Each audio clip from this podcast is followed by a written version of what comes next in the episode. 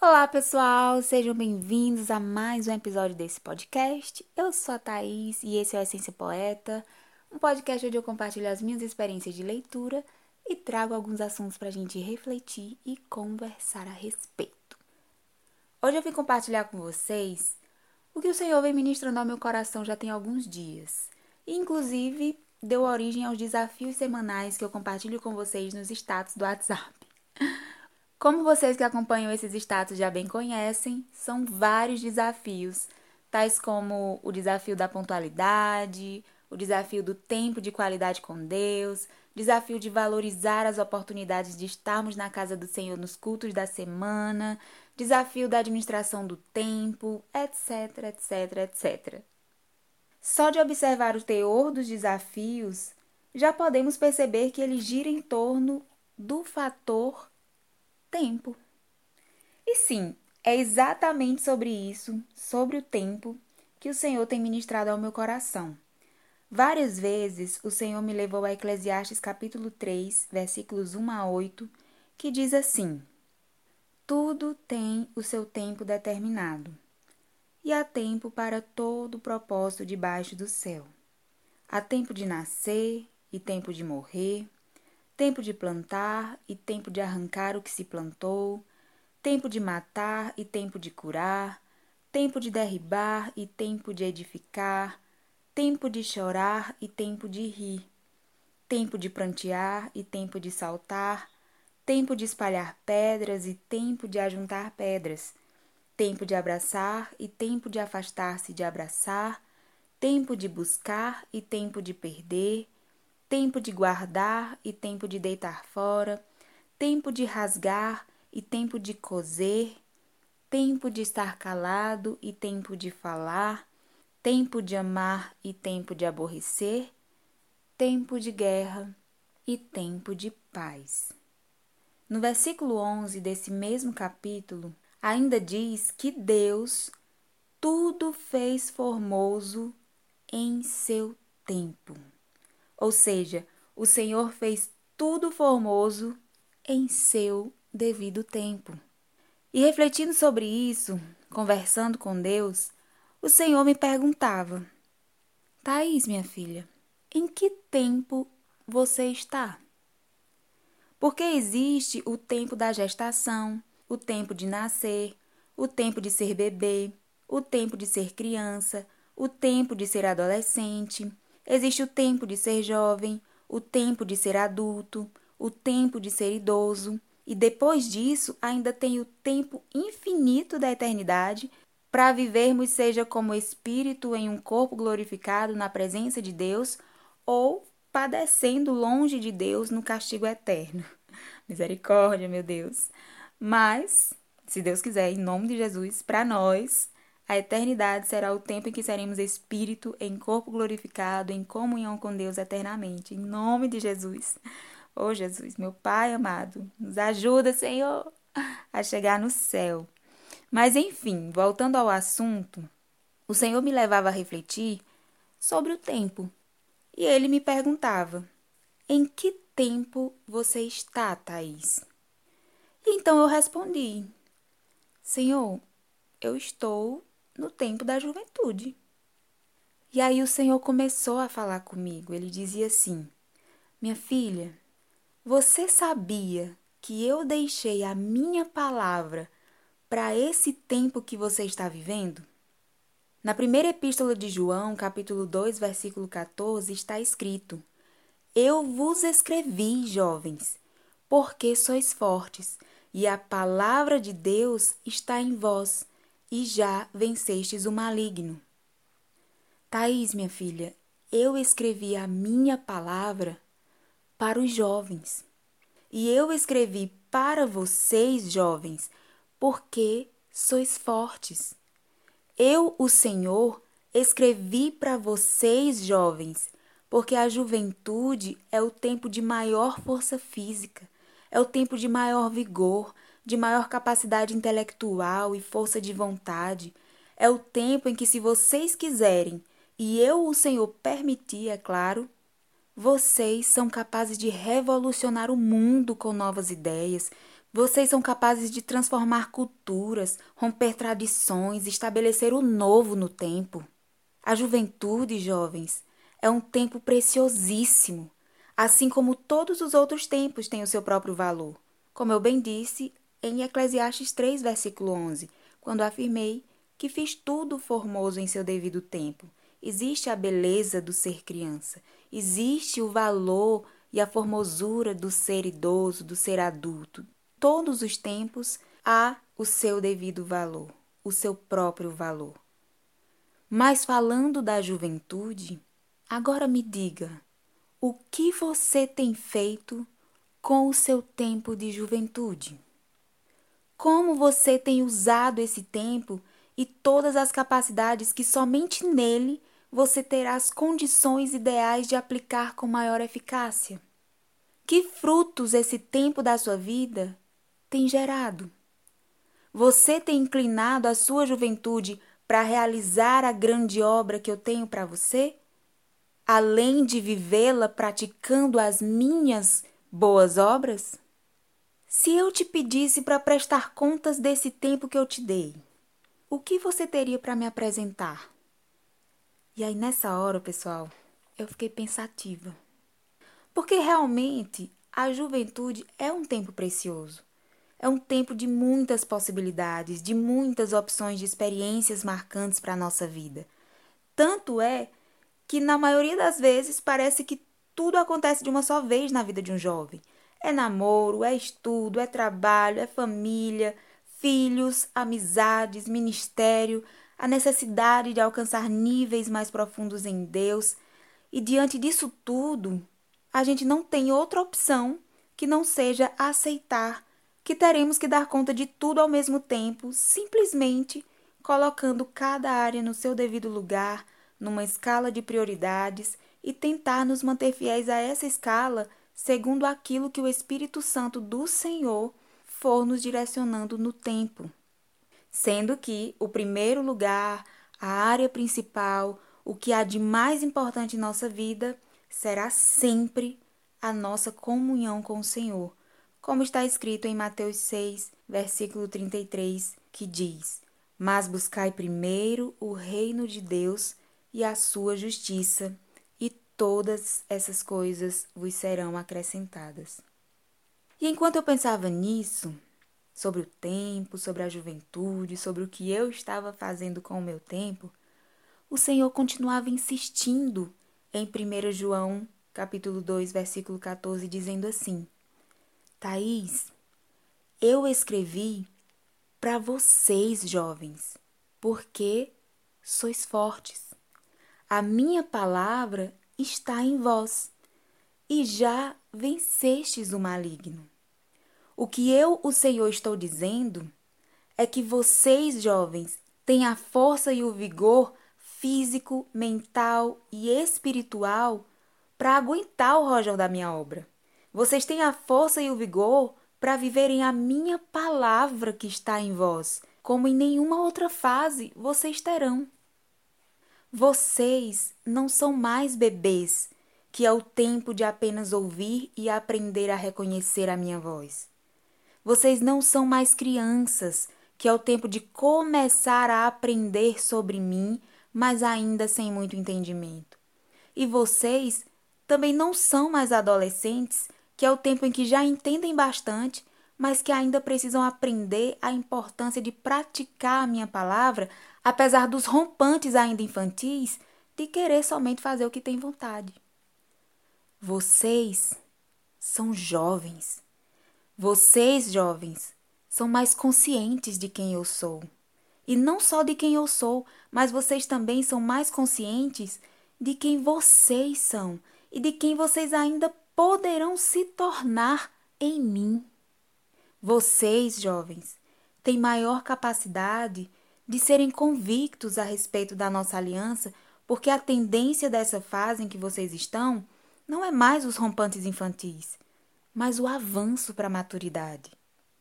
Meus filhos, entendam, a juventude é o tempo em que vocês, sim, ainda aprendem. Mas mais do que aprender, a juventude é o tempo de agir, é o tempo de praticar, porque a juventude é o tempo que vocês ainda são capazes de muito aprender.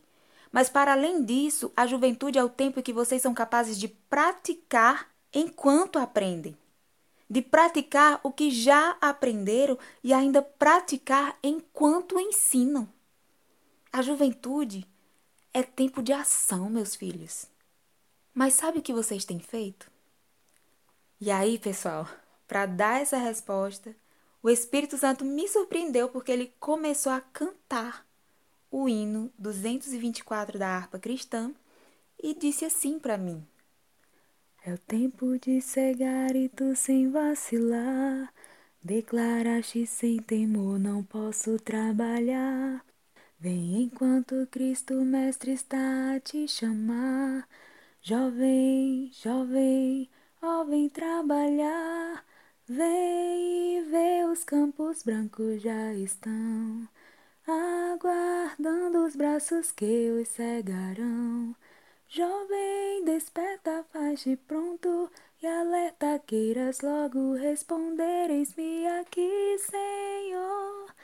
Olha que a seara bem madura está, que colheita gloriosa não será.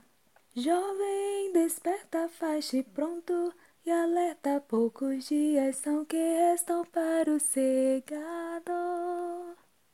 E como se não bastasse cantar, o Espírito Santo começou a explicar o que ele queria dizer com esse hino. E então ele começou a dizer: Meus filhos, a juventude é o tempo de mais se trabalhar na minha obra, porque vocês tem força e vigor para isso. Mas quando o Senhor chama o jovem, ele, sem vacilar, sem titubear, sem gaguejar, sem piscar, o jovem responde: não, não, não, não, não, não, pelo amor de Deus, eu não posso assumir a regência porque eu tenho muito trabalho da faculdade, final de período, não estou dando conta. Deus me livre assumir a liderança de jovens, eu trabalho, é muita correria, não dá para mim não. Ministério infantil, Ser professor de EPD, não. Oi, não é para mim não. Tô sem tempo, agora não, agora não. E como diz o hino, a gente vai rejeitando a obra de Deus no tempo que mais importa trabalhar nessa obra. Parece até que a gente esquece do fator tempo, de que ele passa e que sim, são muitas as nossas ocupações, mas que o Senhor, que é quem nos dá essas ocupações, também é o Senhor que nos capacita a lidar com todas elas, porque se pararmos para pensar, conseguir realizá-las é mais uma questão de administração desse tempo e saber estabelecer prioridades do que qualquer outra coisa. E se o Senhor é o nosso Deus, o Deus que nos capacita em todas as nossas coisas, em todas as nossas atividades, ele nos capacitará a dar conta daquilo que ele mesmo confiar nas nossas mãos. Daí o Espírito Santo, pessoal, continuou falando sobre o hino e citou aquela parte que diz: Vem enquanto Cristo, o Mestre, está a te chamar. Jovem, jovem, ó, vem trabalhar. E aqui ele me mostrou que o fator tempo também está embutido no chamado. O fator tempo também está incluído, impregnado, embutido no convite do Senhor, porque ele diz: Vem enquanto Cristo, o Mestre, está a te chamar. Vem enquanto o convite está de pé. Ou seja, enquanto, pessoal, é uma palavra indicadora de tempo determinado. É a palavra que indica que o convite do Senhor tem um tempo determinado de duração. Isto é, nós podemos perder a oportunidade de fazer aquilo que o Senhor planejou para nós, tanto por causa da passagem do nosso tempo de vida, por causa do fim da nossa juventude e a chegada de um tempo em que não teremos mais o vigor, o tempo e as oportunidades que a nossa juventude nos proporciona, como também poderíamos perder a oportunidade de atender ao convite do Senhor simplesmente porque esse convite não é um convite eternamente disponível. Isaías 55, versículo 6 diz o seguinte: Buscai ao Senhor enquanto se pode achar, invocai-o enquanto está perto. Ou seja, chegará um tempo em que buscaremos ao Senhor, mas será tarde demais. Chegará um tempo em que não adiantará buscá-lo, porque não conseguiremos mais encontrá-lo. Precisamos aproveitar enquanto podemos invocar o Senhor e sermos ouvidos. Precisamos aproveitar o tempo em que podemos buscar a face do Senhor e encontrá-lo. O convite do Senhor a nós é, antes de tudo, um convite para buscar a sua face. Gravem isso no coração de vocês. A obra que ele tem para confiar nas nossas mãos será uma consequência dessa busca. É exatamente isso.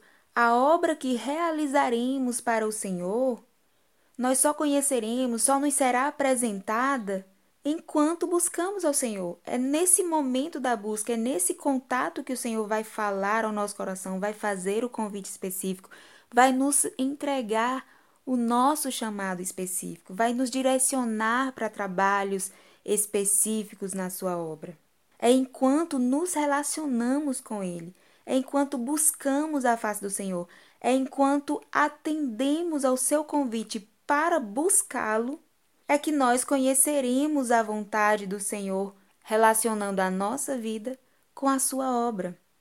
É enquanto atendemos ao seu convite para buscá-lo, assim como o salmista Davi atendeu a esse convite do Senhor no Salmo 27, verso 8, que diz: quando tu, Senhor, disseste: Buscai o meu rosto, o meu coração te disse a ti: O teu rosto, Senhor, buscarei. E esse é o convite que o Senhor tem estendido a nós nesses dias. Esse é o convite que o Senhor tem feito a vocês, jovens. É tempo de juventude. Então, é tempo de buscar mais e mais a face do Senhor é tempo de trabalhar, é tempo de se gastar e se desgastar na obra do Senhor, como já dizia o apóstolo Paulo. É tempo, jovens, de responder a esse convite do Senhor cantando aquele hino do Anderson Freire que diz assim: Te dou toda a juventude que há em mim, quero transpirar de amor. Te amo, te amo, com obras, com fé. É exatamente isso. A nossa resposta ao convite do Senhor de o buscarmos e o servirmos nesse tempo, no tempo da nossa juventude, deve ser mesmo um ato de entrega. É exatamente um ato de se entregar ao Senhor e se doar para a sua causa. É um ato de se doar para a sua obra. Quando dizemos no hino, quero transpirar de amor, isso quer dizer que queremos suar na sua obra.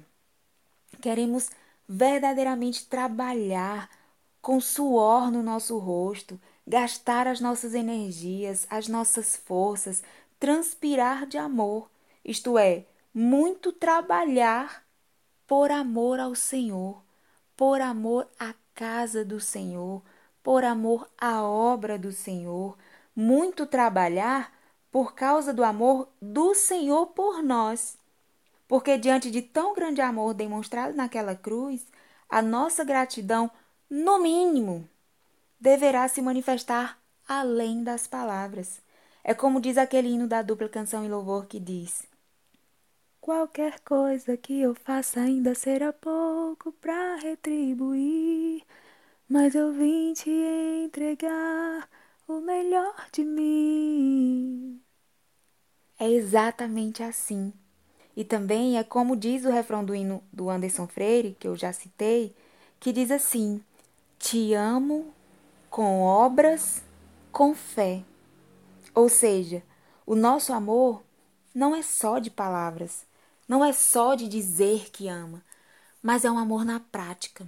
É um amor demonstrado em nossas ações, em nossa entrega, em nossa dedicação à obra do Senhor na terra, durante todo o tempo de vida que o Senhor nos conceder em comunhão com Ele, sempre, é claro, na direção do seu Espírito.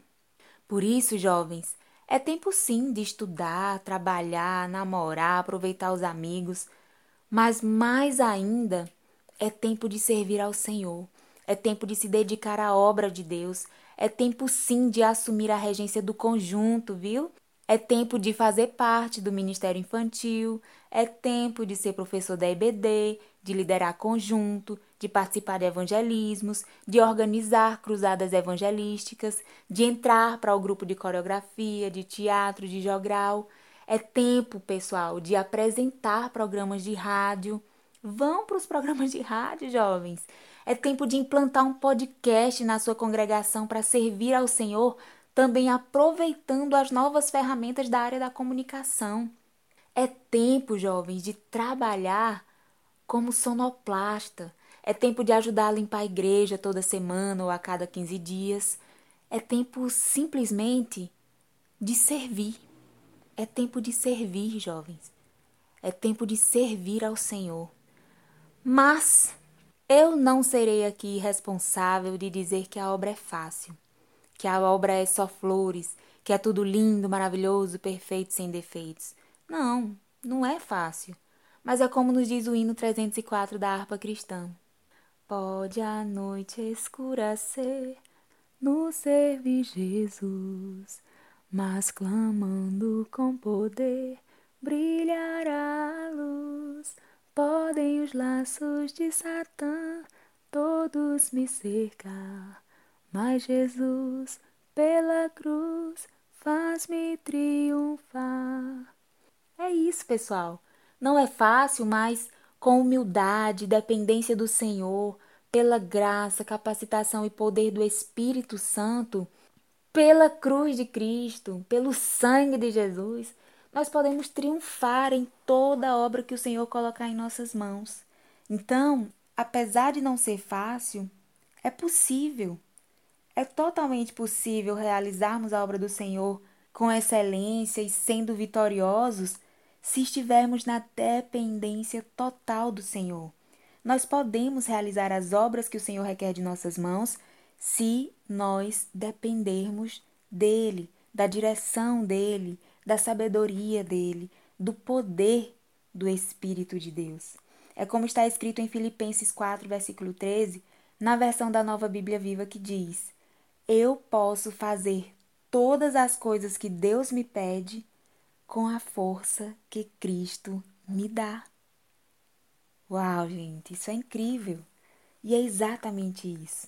Então vamos guardar esse versículo, essa palavra no nosso coração. E para finalizar, pessoal, o Senhor também colocou uma outra palavra no meu coração a respeito do serviço que ele nos chama a fazer, que eu gostaria de aproveitar e compartilhar agora com vocês.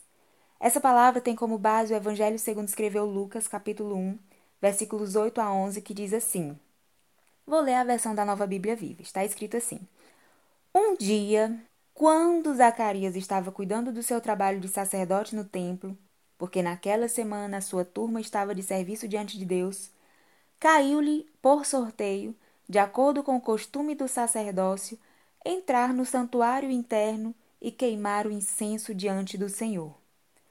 Enquanto isso, uma grande multidão estava do lado de fora no pátio do templo, orando, enquanto o incenso estava sendo queimado. Zacarias estava no santuário quando, de repente, apareceu um anjo do Senhor de pé à direita do altar do incenso. Zacarias ficou perturbado e cheio de medo, mas o anjo lhes disse: Não tenha medo, Zacarias porque eu vim para dizer-lhe que Deus ouviu a sua oração e sua esposa Isabel vai dar à luz um filho seu. Você o chamará de João. Essa passagem, pessoal, me chamou muitíssima atenção, porque também carrega muito forte a presença do fator tempo no decorrer de todos os acontecimentos. Porque nessa passagem vai dizer que quando Zacarias estava cuidando do seu trabalho de sacerdote no templo. Esse quando está se referindo a tempo, a momento exato. No momento, no tempo em que Zacarias estava servindo ao Senhor, dentro da casa do Senhor, algo da parte de Deus aconteceu. O texto continua dizendo no versículo 10 assim: Enquanto isso, isto é, enquanto Zacarias servia ao Senhor, enquanto Zacarias se dedicava às obras realizadas na casa do Senhor, uma grande multidão estava do lado de fora, no pátio do templo, orando, enquanto o incenso estava sendo queimado. Quando falamos de queima de incenso, nós estamos nos referindo à oração, porque as orações são representadas pela fumacinha que sobe vindo do incenso. É como se o incenso fôssemos nós e o fogo, que representa a presença de Deus, quando entramos em contato com esse fogo, nós devemos reagir a esse contato com uma fumacinha, com fumaça de cheiro suave, isto é, com oração agradável ao Senhor. Isso é uma simbologia da nossa relação com Deus. A presença de Deus em nossas vidas nos permite que tenhamos contato com Ele por meio de nossas orações. E nossas orações, as nossas conversas com Ele em obediência e santa reverência, são agradáveis a Ele, pois foi para isso que Ele nos fez para que tenhamos contato com Ele, para que tenhamos relacionamento. Então, quando o versículo diz que enquanto Zacarias servia ao Senhor, o incenso estava sendo queimado, quer dizer que enquanto Zacarias servia ao Senhor na casa do Senhor, ele mantinha contato com o seu Deus através da oração. Enquanto Zacarias servia ao Senhor, obedecendo ao chamado do Senhor, ele buscava mais a face do Senhor, e então, no versículo 11, vai dizer que Zacarias estava no santuário quando de repente apareceu um anjo do Senhor de pé à direita do altar do incenso. Olha aí a palavra quando de novo. E essa palavra está aparecendo repetidas vezes para nos dizer que no tempo em que Zacarias se dedicava à obra do Senhor, no tempo em que Zacarias se dedicava à oração intercessória, a oração pela obra de Deus, a oração por sua própria vida, passando tempo na casa de Deus, não como um espectador, não assistindo o que acontecia ali, mas como um servo, como um obreiro, como um trabalhador do Senhor, foi enquanto Zacarias estava servindo a Deus, mesmo sendo um trabalho cansativo, difícil, que o tirava da sua zona de conforto, porque no versículo 23 do capítulo 1 de Lucas vai dizer que Zacarias tinha que sair de sua casa e permanecer por dias no templo servindo, trabalhando.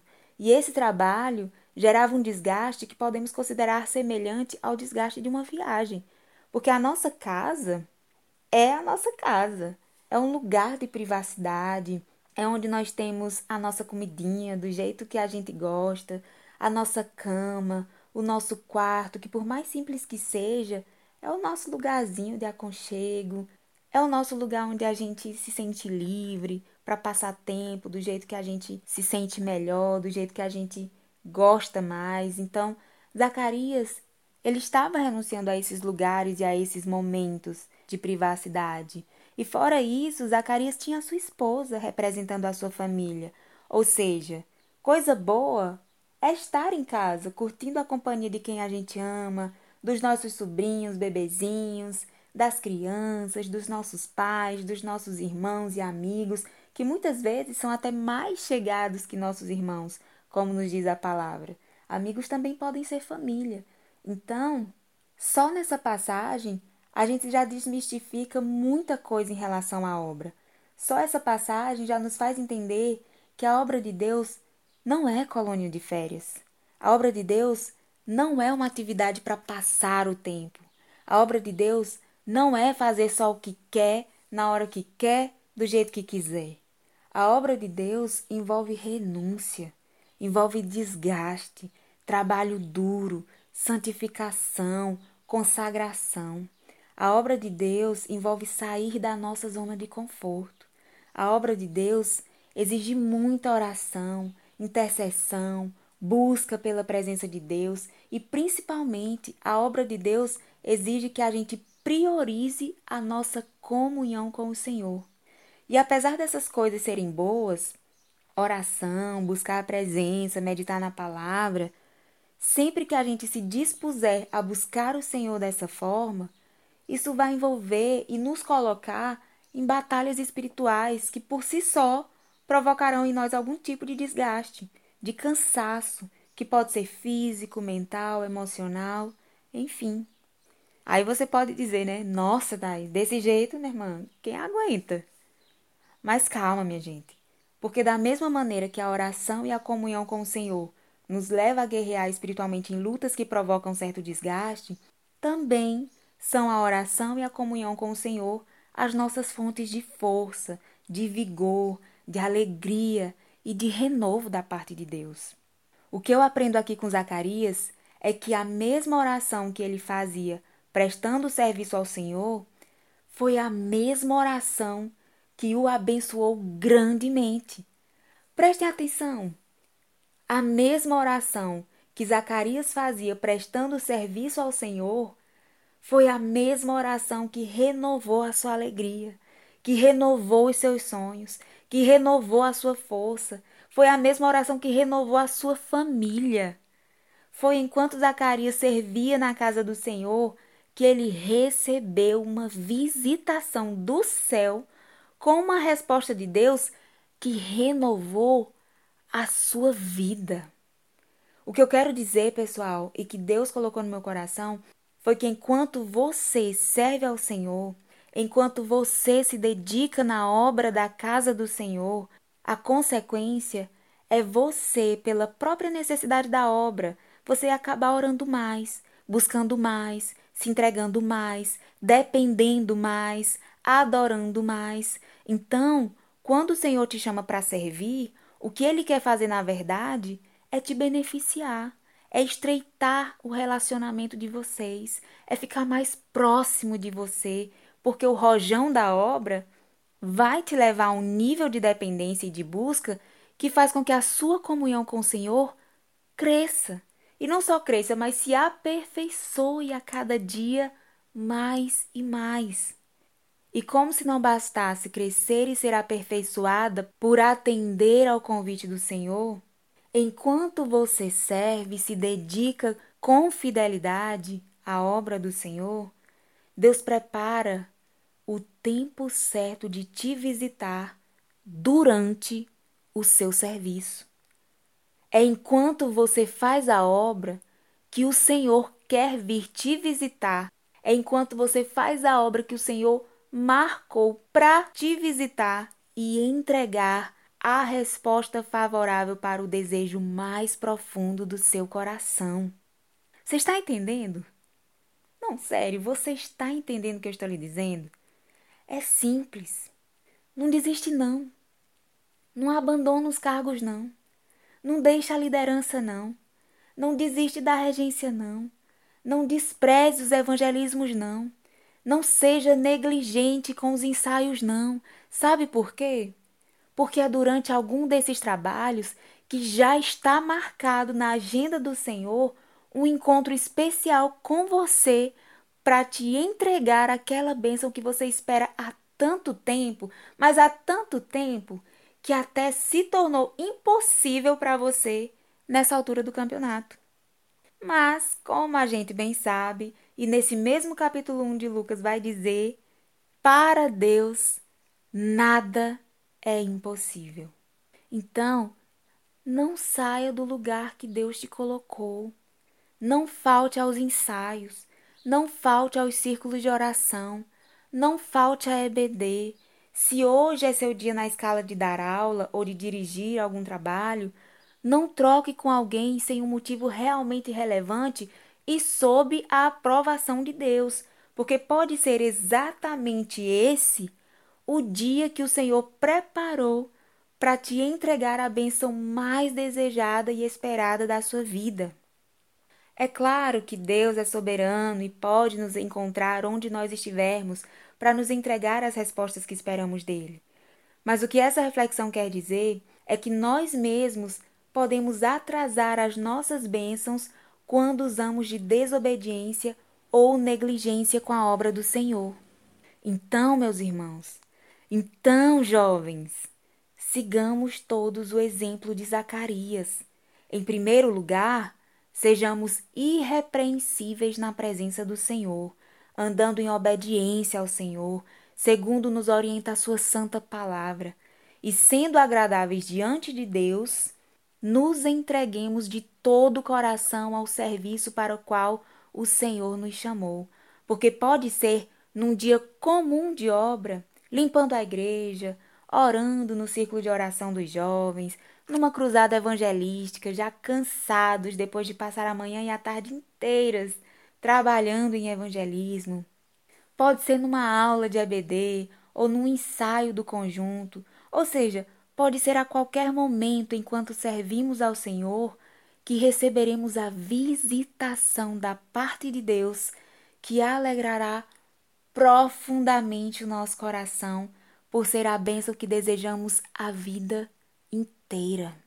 E essa bênção é uma bênção que não só nos alegrará naquele momento em que a recebemos, não, porque essa bênção é uma bênção que de tão, mas tão preciosa, alegrará e transformará não só as nossas vidas, como também alegrará e transformará as futuras gerações para todo sempre. Amém. Então é isso, eu vou ficando por aqui. Por hoje é só. Muito obrigada pela companhia de vocês. Nos encontramos novamente no próximo episódio ou nos status do WhatsApp, onde eu também trago algumas reflexões e a gente pode conversar de forma mais rápida e direta por lá. É isso. Fiquem com essa palavra guardada no coração de vocês. Fiquem também com Deus. Se cuidem. Um beijo e tchau!